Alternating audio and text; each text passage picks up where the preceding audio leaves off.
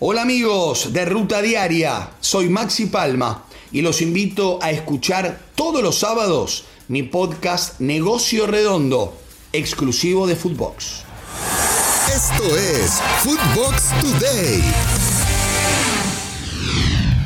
Hola Footboxers, soy Fernando Ceballos y hoy 19 de abril aquí les traigo las noticias que tienen que saber.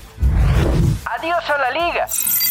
Barcelona volvió a tropezar ahora ante el Cádiz donde cayó 1-0 para romper una racha de 15 partidos sin conocer la derrota en la liga. Las posibilidades de aspirar al campeonato español y alcanzar al Real Madrid parecen imposibles. Escuchemos a Xavi Hernández.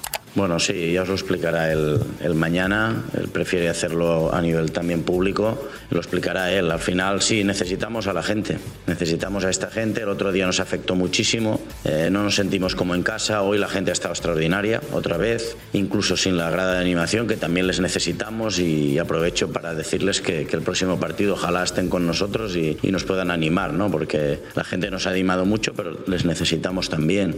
El barcelonismo, el barcelonismo tiene que estar unido ahora más, más que nunca y, como mínimo ir a, ir a la Champions el año que viene. Este es el objetivo ahora principal. Nada que esconder. Gerard Piqué salió a declarar sobre la polémica generada con la organización de la Supercopa de España en Arabia Saudita, que envolvía al jugador en un conflicto de intereses. Escuchemos. Respecto a los cachés, es un audio sacado de contexto en el cual obviamente esto es una decisión 100% de la federación y que yo simplemente estoy ayudando a Rubiales a, bueno, a buscar una fórmula que para él eh, tenga lógica. O sea, eso es una decisión 100% de la federación.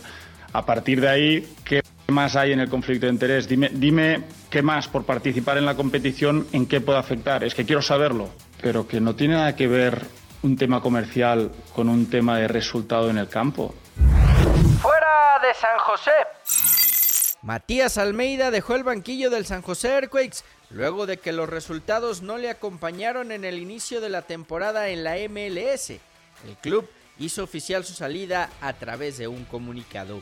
El futuro de Almeida podría estar en la selección de Chile o Colombia, además de que varios medios lo colocan regresando a las Chivas. Funes Mori fuera lo que queda de temporada. Las malas noticias continúan para Rayados. En un comunicado, el equipo regio informó que Rogelio Funes Mori no podrá estar en actividad al menos por lo que resta del torneo regular. Además, recordemos que el atacante es uno de los jugadores más recurrentes en las listas de Gerardo Martino. Pumas apela expulsión. 24 horas después de ser expulsado durante el juego ante Monterrey, los universitarios apelaron la tarjeta roja de su delantero Juan Dineno y solicitaron una investigación a la comisión disciplinaria buscando que pueda estar disponible en la fecha doble de esta semana. Bajas en el nido. América no podrá contar con Bruno Valdés y Santiago Naveda para el juego contra León, pues ambos se encuentran lesionados. Se espera estén para el duelo contra Tigres. Lejos del Scudetto. El Napoli empató 1-1 con la Roma. Los napolitanos empezaron ganando con el gol de Lorenzo Insigne y en tiempo de reposición el Sharawi igualó los cartones.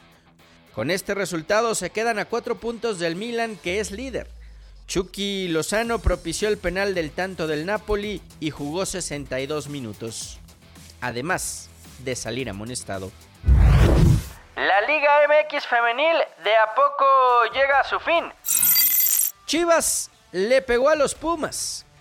En otro duelo, Tigres sigue en la lucha por quedarse con la segunda posición, derrotando al conjunto de Santos.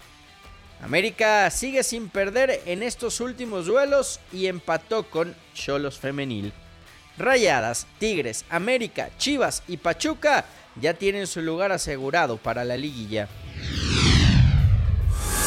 Esto fue Footbox Today.